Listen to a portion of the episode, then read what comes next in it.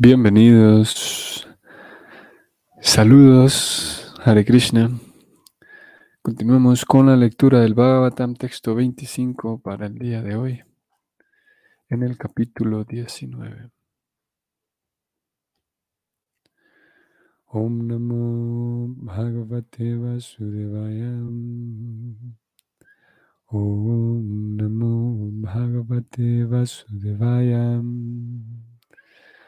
Om Namo Bhagavate Vasudevaya. Tatra Bhagavam Vyasaputram.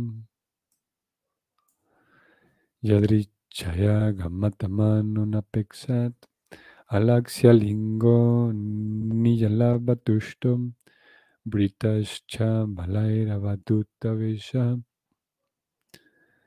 La traducción de este verso es la siguiente. En ese momento apareció el poderoso hijo de Vyasadeva, quien viajaba por la tierra desinteresado y satisfecho consigo mismo. Él no presentaba ninguna señal de pertenecer a ninguna orden social o condición de la vida. Él estaba rodeado de mujeres y niños y vestía como si los demás lo hubieran desdeñado.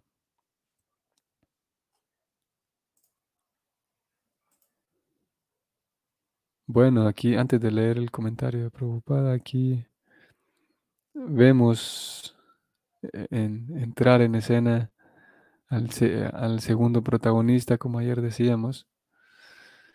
Ya los, lo vemos que por fin se reúnen. Shukadeva aparece aquí, a, a, pesar de que solamente se lo ha mencionado como el hijo de Vyasadeva en este verso. Eh, todavía no aparece su nombre principal habla el hijo de Vyasadeva. Es Shukadeva, lo vamos a ver, Prabhupada lo va a mencionar aquí. Su nombre es Shukadeva. Y entonces ya para, para ir finalizando esta introducción, ellos se van a encontrar. Recordemos que el verso anterior es en donde Pariksit presenta sus, sus, sus interrogantes. Él quiere saber cuál es el deber, el, el Dharma a seguir ese Dharma que no cambia de persona en persona, que no cambia según la edad. Esas son la las preguntas que él tenía. Aparece entonces hoy el hijo de Vyasadeva. Aún no sabemos eh, en qué dirección va a ir preocupada en el significado, pero podemos mencionar un par de cosas antes de leerlo. Y es que primero, primero que nada es que se le menciona como el poderoso hijo de Vyasadeva. Ya nos vamos a enterar por qué. En el sánscrito, si vamos un poco más arriba, alcancé a ver esta primera línea de Prabhupada y me imagino que es por aquí donde va a comenzar. Cuando vemos el sánscrito, la primera línea dice Tatra Bhavad Bhagavan. Aparece esta palabra, Bhagavan.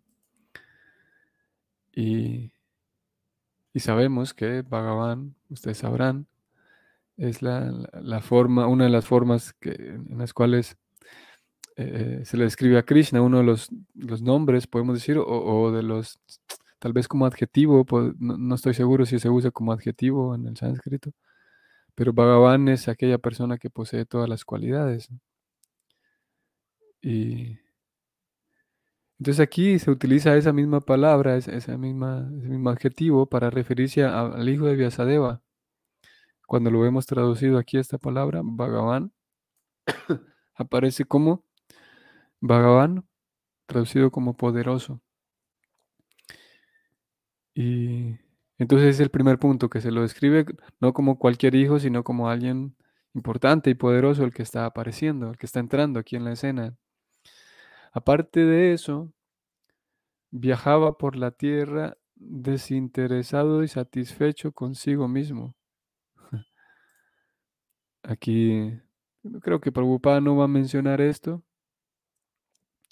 pero creo que vale la pena traerlo aquí a la mesa y es que eh, creo que aquí por la sintaxis pudiera eh, haber espacio para, para alguna confusión y es que se dice que él estaba desinteresado y satisfecho consigo mismo. podría dar la impresión de que estaba desinteresado eh, eh, de sí mismo. Y es más bien satisfecho consigo mismo y desinteresado de todo lo que ocurría. Eh, como, como vamos a ver también que más adelante se describe, desinteresado de, todo lo que estaba ocurriendo, lo que podría, lo que podía haber estado ocurriendo alrededor de, sí mismo. y bueno, más abajo eh, no pertenece, daba la señal de no pertenecer a ninguna orden social. O sea que, como sabemos también, están las famosas órdenes sociales y uno podría, por comportamiento, por vestimenta, por ciertas características, darse cuenta de, a, a, qué orden social pertenecía tal o cual persona, pero en este caso, este personaje que está entrando aquí, del cual todavía no sabemos el nombre, eh, no, a, simple vista no, no podría uno reconocerlo si era un brahmana, si era un gran sabio, por ejemplo. A simple vista uno no podría reconocerlo si se trataba de un rey, si se trataba de un comerciante. No se sabía. Como vamos a, ver leer algunas descripciones más de él un poco más adelante. Que ni siquiera eh, eh, tenía el famoso el famoso cordón sagrado del, que, con el cual uno podría reconocer eh, eh, que esa persona entonces se ha sometido o ha pasado por ciertos eh, procesos, por ciertos, usando el lenguaje cristiano, por ciertos sacramentos, digamos.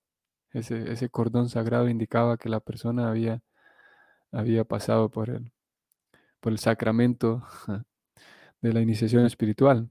Pero este, este personaje que está entrando aquí en la escena, ni siquiera eso tenía. Así que estaba difícil determinar quién era y, qué es lo que sucedía con él. Y esto último que se dijo de él también se va a explicar en los próximos versos, que esta persona estaba rodeado de mujeres y niños y vestía como si los demás lo hubieran desdeñado. Esto en particular se va a mencionar un poco más adelante, creo que en los siguientes versos. Vamos a ver el comentario de Prabhupada, a ver em, eh, eh, por qué camino nos lleva. El significado es el siguiente. La palabra Bhagavan se usa a veces en relación con algunos de los grandes devotos del Señor, tales como Shukadeva Goswami.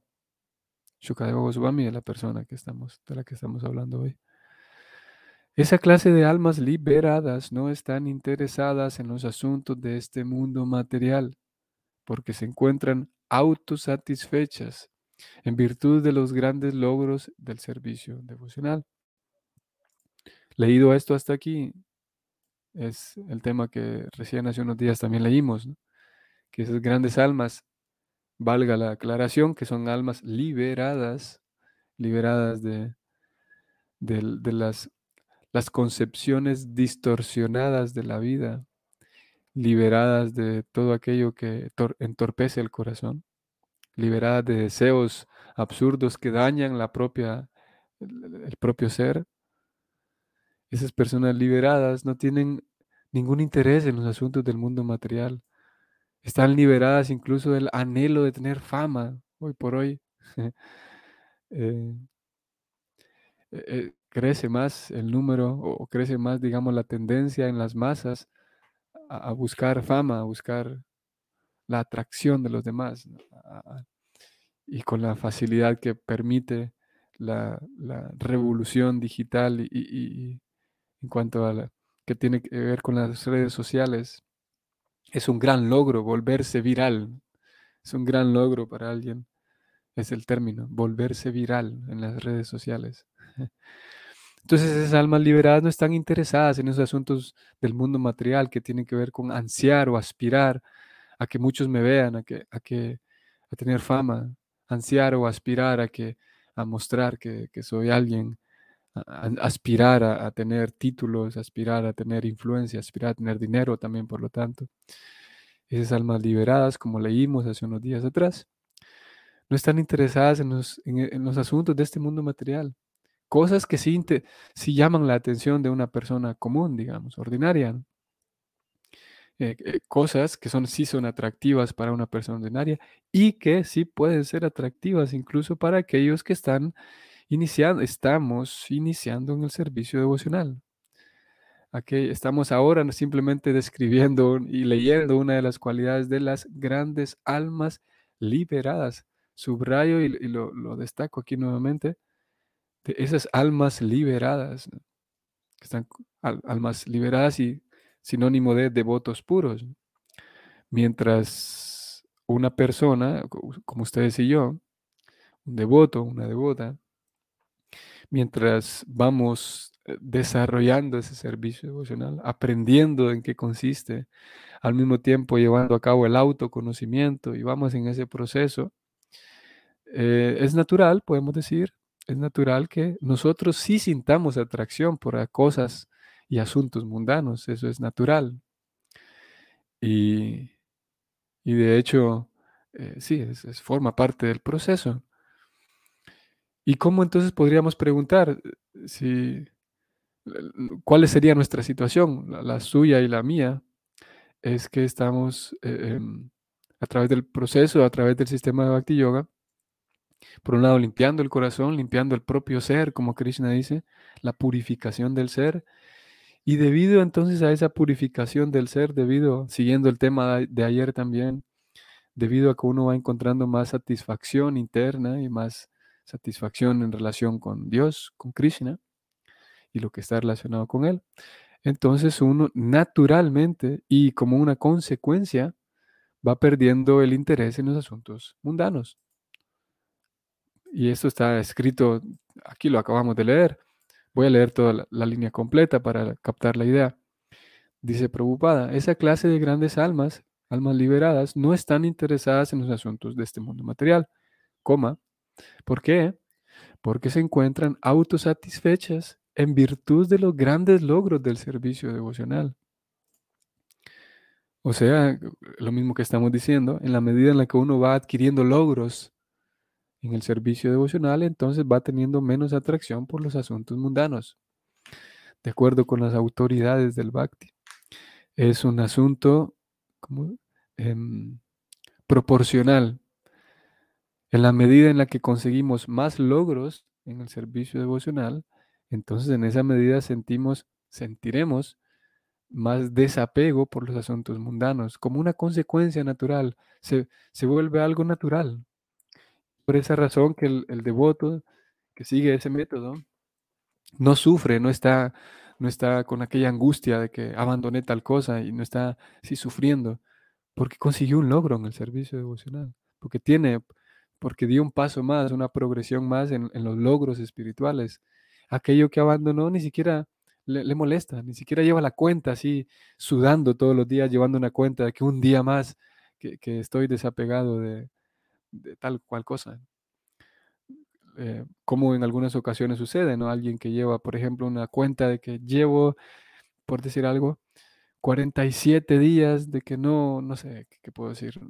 No, bebo alcohol, por ejemplo, alguien, o no fumo un cigarro. Hay, y posiblemente algunos de nosotros hemos vivido esa experiencia, ¿no? De intentar dejar algo que queremos dejar, algo que sabemos que es nocivo, y, llevar ahí eh, eh, cada día bastante sufriente, digamos, y, un gran esfuerzo por, abandonar eso. El esquema del Bhakti es diferente. El esquema que propone el Bhakti es que eh, conforme van habiendo más logros devocionales, entonces el desapego se da como una consecuencia natural.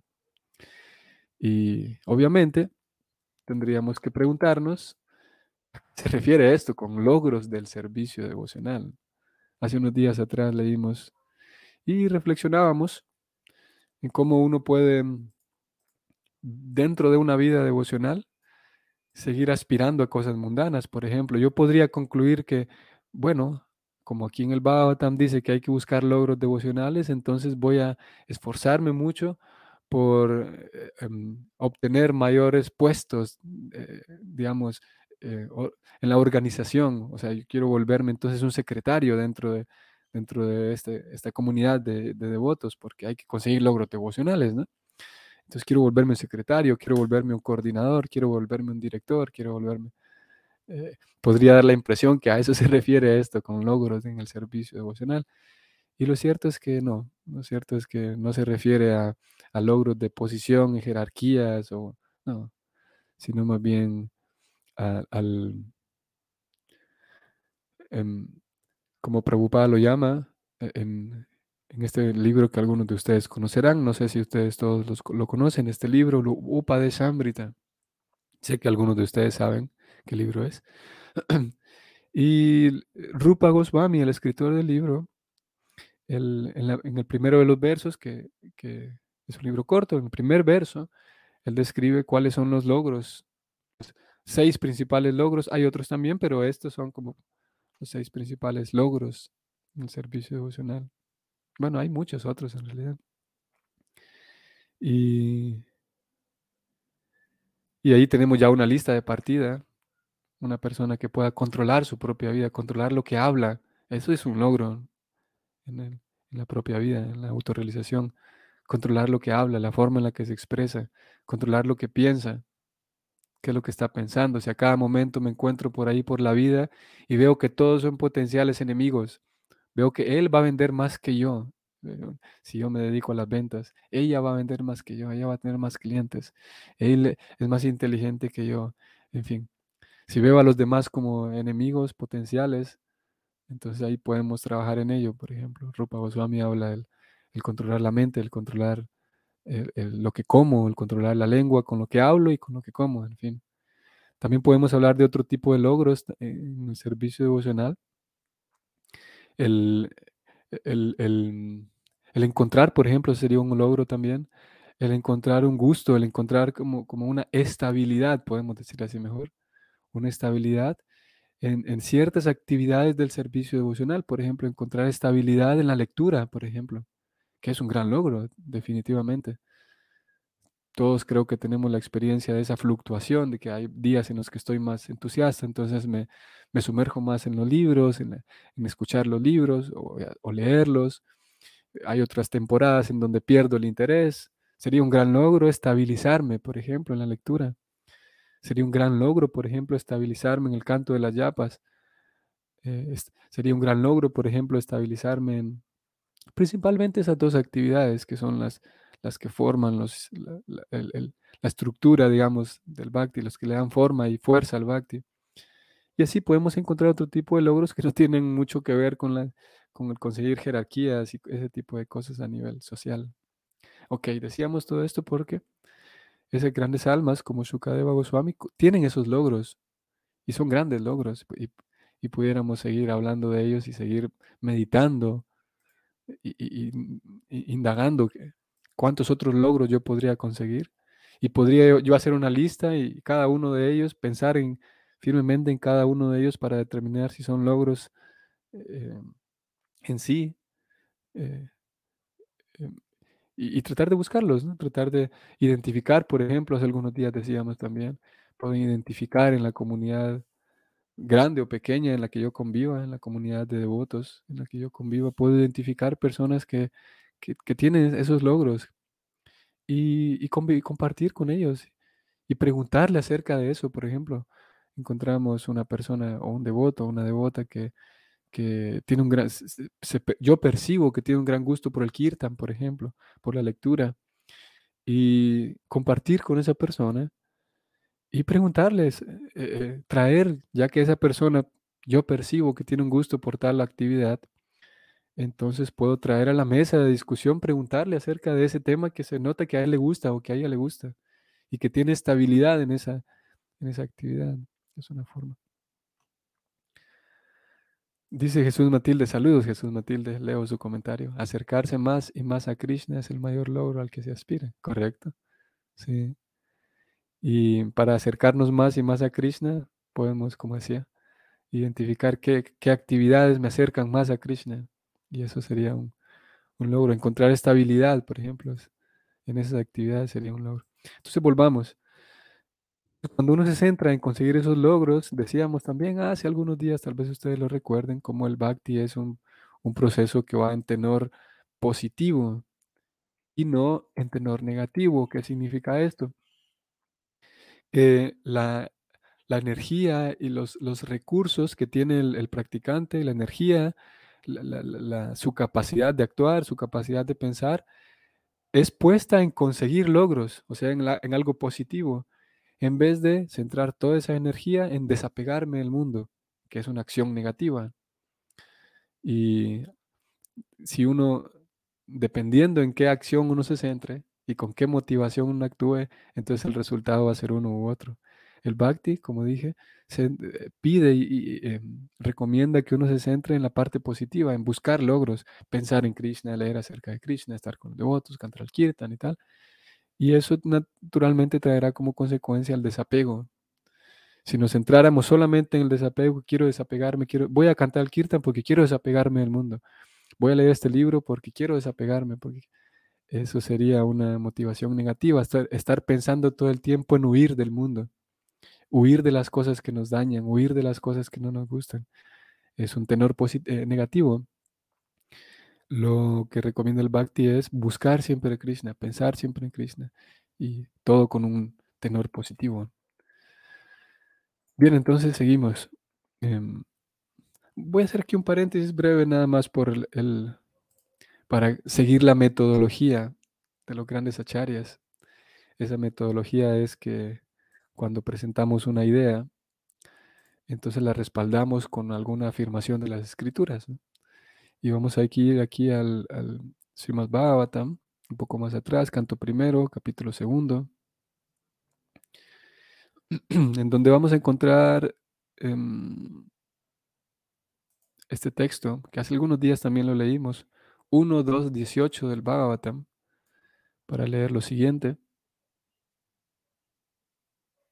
Por asistir regularmente a las clases del Bhagavatam y por prestarle servicio al devoto puro, todo lo que perturba el corazón es destruido prácticamente por completo. La misma idea que tenemos hasta ahora. El, acercarse a Krishna me purifica tanto que entonces todo lo que perturba mi corazón se limpia, prácticamente por completo. Y aparte de limpiarse el corazón, el amoroso servicio a Krishna, esa cercanía con Krishna, como decía Jesús Matilde, acercarse más y más a Krishna. Aparte de limpiarse mi corazón, el amoroso servicio a Krishna, la personalidad de Dios, se establece en uno como un hecho irrevocable. Todo esto sucede, que uno se acerca más a Krishna y, el corazón queda ahí establecido en el servicio a Krishna. Y el corazón aparte también se, se purifica de todo lo que lo distorsiona.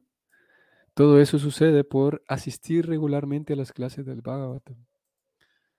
Lo que aquí hacemos, esta lectura diaria es eso, es una lectura, una reflexión. Eh, siempre es recomendable asistir eh, eh, a, a las clases formales del Bhagavatam. No digo que esta sea una cosa, una cosa informal, sino más bien, es, como dije, es más bien una lectura con algunas reflexiones. Pero, y eso también abarca este concepto de asistir a las clases del Bhagavatam, abarca también, sin duda, incluye la lectura del Bhagavatam, uno en casa, sentarse y tratar de leer, tratar de, de dedicar un momento, un tiempo a, a estar simplemente solo, a dedicar la mente a, leer, el corazón, a tratar de absorber lo que el Bhagavatam tiene para decir. Y no solamente son las, la teoría, no solamente son los conceptos que hay en el Bhagavatam, sino más bien la, devoción misma que fue puesta en ese libro al momento de traducirlo, por ejemplo, de parte de Prabhupada. absorber toda esa devoción, toda esa fe misma que Prabhupada pone al, al momento de traducir un libro el Bhavatan principalmente, toda esa fe, toda esa devoción está allí en el Bhavatan, está, es como un artista que, que es capaz de transmitirnos a nosotros melancolía o tristeza o esperanza en una canción.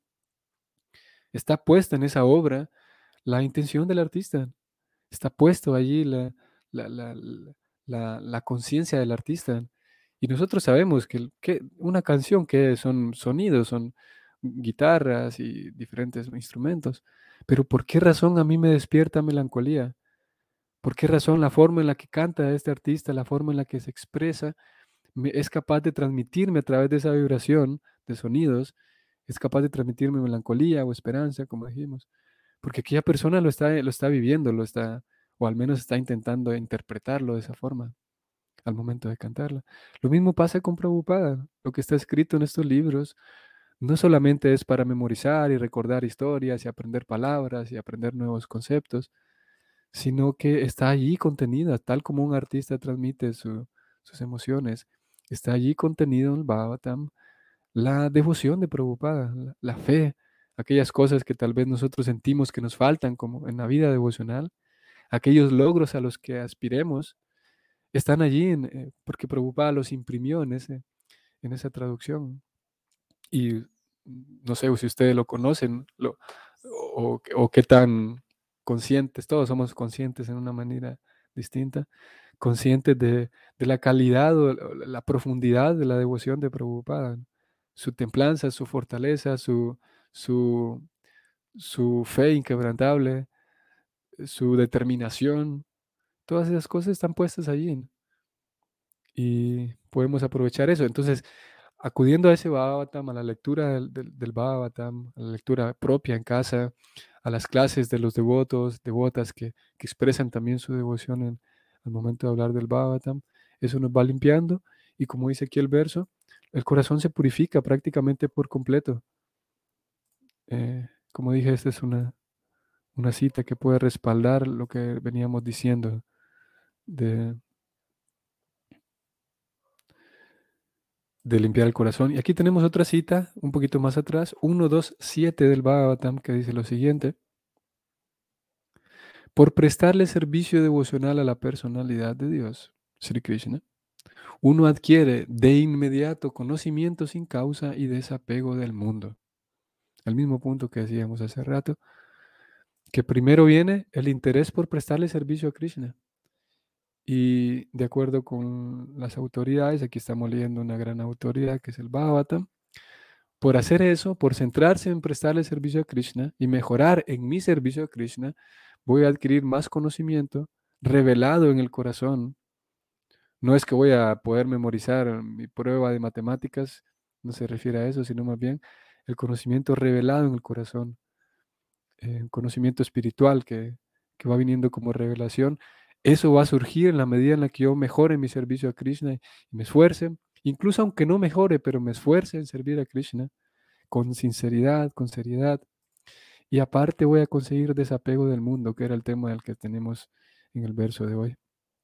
Que por cierto voy a volver allá porque si me estoy dando tantas vueltas a este tema no vamos a terminar con, con el significado, ¿no? Entonces, volvemos. Decíamos todo esto eh, porque vimos que estas grandes almas ya no tienen atracción a eso, a las cosas del mundo material, pero esa atracción ya no está en ellos porque se han centrado en servir a Krishna, porque tienen logros en el servicio devocional, no porque simplemente forzosamente y artificialmente dijeron, ya no quiero saber nada del mundo, sino más bien es porque tienen ya logros en el servicio devocional. Seguimos entonces con la traducción de Prabhupada, digo el comentario, perdón. Y él continúa diciendo lo siguiente. Como se explicó antes, Sukadeva Goswami nunca aceptó ningún maestro espiritual formal, ni tampoco se sometió a ninguna ejecución reformatoria formal. Su padre, Vyasadeva, fue su maestro espiritual natural, porque Sukadeva Goswami oyó el Srimad Bhagavatam de labios de él. Después de esto, él se volvió completamente autosatisfecho. Así pues, él no dependió de ningún proceso formal. Los procesos formales son necesarios para aquellos que se espera que alcancen la etapa de la completa liberación.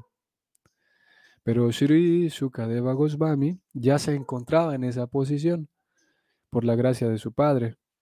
Como joven que era, se esperaba que estuviera debidamente vestido, pero él deambulaba desnudo y no estaba interesado en las costumbres sociales.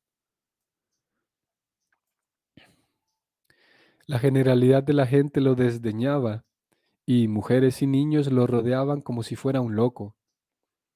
De ese modo, mientras viajaba por la tierra a su antojo, aparece en la escena. Parece ser que cuando Maharaj Pariksit hizo preguntas, los grandes sabios no llegaron a una decisión ecuánime, o unánime, perdón, acerca de lo que se debía hacer. Para la salvación espiritual había muchas prescripciones según las diferentes modalidades de las diferentes personas. Pero el objetivo final de la vida es el de alcanzar la máxima etapa perfecta del servicio devocional del Señor. Ese es el mayor logro. Así como los doctores difieren entre sí, asimismo los sabios difieren en sus diferentes prescripciones. Mientras ocurrían estas cosas, el gran y poderoso hijo de Vyasadeva apareció en la escena. Aquí termina el comentario de Prabhupada. Y bueno, él describió un poco más acerca de Vyasadeva, de Sukadeva, perdón. Sukadeva Goswami. Algunas, mm, vamos a seguir hablando y, leyendo de Sukadeva Goswami. Algunas escrituras autorizadas describen que Krishna cuando estuvo en el mundo eh, material, cuando, cuando en su momento estuvo en Brindavan viviendo aquí en la tierra, al momento de partir. Eh, algunas escrituras describen que Krishna le pide a uno de sus amigos que se quede, a pesar de que Krishna se fue, que se quede aquí para hablar el Bhagavatam. Y ya que Krishna tiene tantos amigos y, sirvientes en el mundo espiritual y uno de muchos de ellos estaban acompañándolo mientras vino y este sirviente era un loro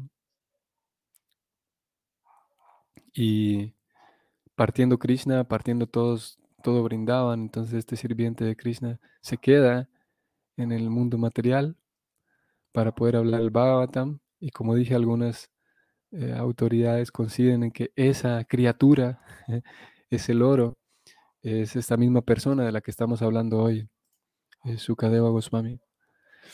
Y por lo tanto es una gran autoridad que conocía muy bien por ser un animal tan cercano y, tan, pues sí, por, tener tanta cercanía con Krishna, entonces se queda en el mundo material y conoce bien las historias y conoce bien la vida de Krishna, lo conoce muy bien a él, conoce cada, cada cosa de él. Así que entonces él se queda para poder presentar. El también es aquí, em, en, la introducción misma del también entonces se presenta toda esa, eh, em, toda esa serie de sucesos que dan pie a que Parixit se encuentre, el rey Parixit se encuentre con este gran sabio del cual estamos hablando hoy, Suka, Sukadeva Goswami. Eh, voy a leer su comentario. Saludos, Jesús Matilde, otra vez. Sucede que a veces se vive en un templo, se asiste a las clases, se canta 16 rondas durante años, pero no logramos estar cerca a Krishna y es por su misericordia que nos permite acercarnos a Él en algún momento y no por nuestro esfuerzo. ¿O es que sí tiene que ver nuestro esfuerzo? Em, sí, tiene que ver nuestro esfuerzo. Sí. Eh, de acuerdo con las autoridades, algunas autoridades, vimos que Preocupada, antes de responder, Preocupada justamente aquí en el final del significado, mencionó un tema que, que yo pienso que hasta el día de hoy en todas estas sesiones de Bhavatam yo nunca lo he mencionado, nunca he hablado de eso. Mm, porque si no es mi impresión, fue la primera vez que Prabhupada lo presenta. Prabhupada dice, así como los doctores difieren entre sí, asimismo los sabios difieren en sus diferentes prescripciones. Em, un poco más arriba dice, parece ser que cuando Maharaj Pariksit hizo pregunta, los grandes sabios no llegaron a una decisión unánime acerca de lo que se debía hacer. Para la salvación espiritual había muchas prescripciones según las diferentes modalidades de diferentes personas. Em, eh, es un tema interesante. Y la razón por la cual lo leo es porque pienso que tal vez más adelante lo hablaremos. Hoy, por el tiempo ya no. Eh, ese tema interesante de cómo diferentes sabios tienen diferentes opiniones en cuanto a diferentes detalles, pequeños detalles. Y, lo vemos incluso hoy por hoy, que hay diferentes opiniones en cuanto a si esto se, debe hacer así, si esto se debe hacer así. Esta pregunta de Jesús Matilde, eh, Afortunadamente, em, tenemos la, respuesta de Prabhupada a esta pregunta. Alguien en su momento se la formuló a Prabhupada y él dio una respuesta. De acuerdo. Posiblemente haya otras opiniones, pero hay una respuesta a esta pregunta, una respuesta dada por él. Y la respuesta es que el esfuerzo nuestro vale y vale mucho.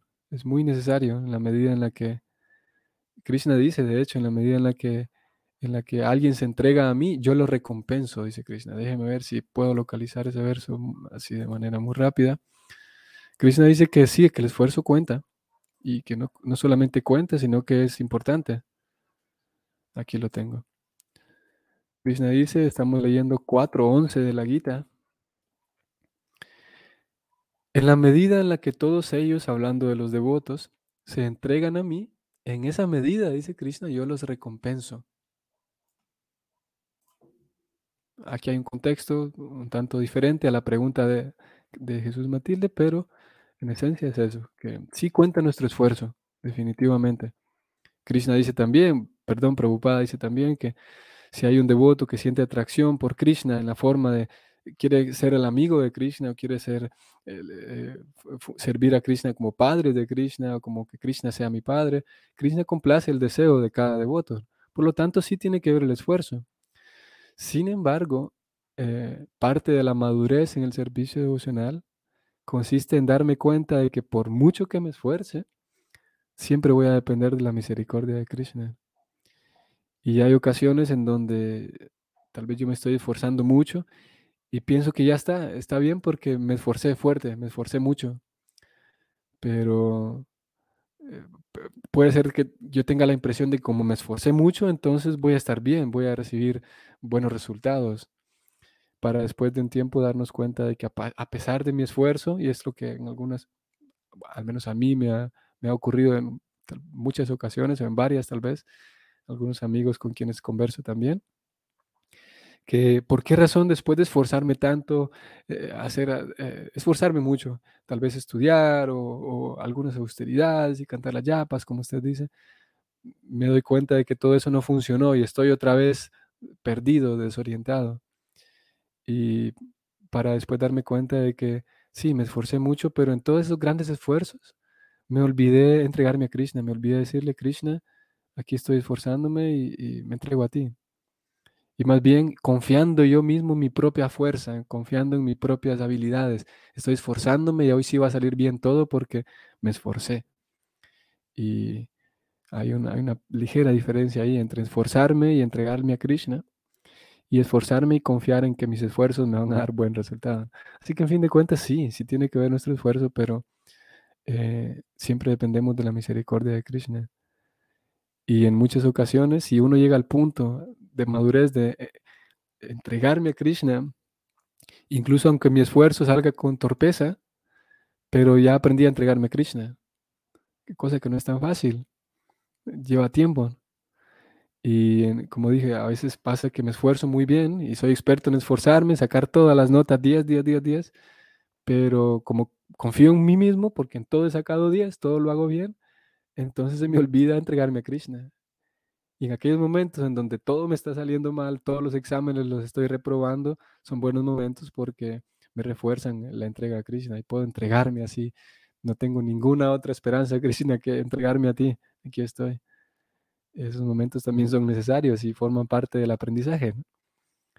Y después de poder entregarme a Krishna, porque nada me sale bien, viene otra etapa en donde agarro más confianza en mí mismo, entonces tomo, saco 10 en todas las notas otra vez, en todas las prácticas devocionales, para otra vez olvidarme de Krishna y confiar solamente en mis notas, en mis buenas notas, y en fin, así e, es, ese juego va, va dándose, a tal punto de que puedo sacar 10 en todas las notas, pero al mismo tiempo rendirme a Krishna, saber que Krishna en cualquier momento yo no puedo hacer nada, a pesar de que estoy sacando 10 en todo, pero pero dependo de ti, dame guía, permíteme no olvidarme de ti, en fin. Eh, ambas cosas se requieren. Sin esfuerzo, sin misericordia, no vale de nada. Sacar buenas notas no valdrá nada sin la misericordia de Krishna. Y para que recibamos la misericordia de Krishna hay que tener, eh, hay que demostrar que queremos practicar con sinceridad y con seriedad. Seriedad y sinceridad. Ok. Ahí vamos a leer a Nirmala Prema. Eh, pienso, eso es lo que por ahora se me ocurre que para responder a esta pregunta, Jesús Matilde, lo que recuerdo de la respuesta de Prabhupada, pienso que tal vez puede ser útil. Em, voy a leer a Nirmala Prema. Saludos, Nirmala Prema, de vida así. Me es muy agradable para continuar mi día poder escuchar esta bonita plática espiritual. Muchas gracias por compartir con nosotros. Eh, gracias por sus palabras, eh, Nirmala Prema. Me alegra también a mí y me, me deja satisfecho saber que es así para usted. Y también para mí, para mí es, como dije hace unos días, es eh, muy especial y me llena también, me, me, me, nutre, me entusiasma y me da fuerza y, y me, me, hace sentir útil también, muy importante. Es una sensación tan agradable el saber que, que, puedo ser útil para, no solamente para otros, sino que puedo ser útil para los devotos del Señor. Es una sensación eh, fantástica. Así que gracias por sus palabras, mi mala prema. Yo también comparto eso. Mi día se vuelve mucho mejor.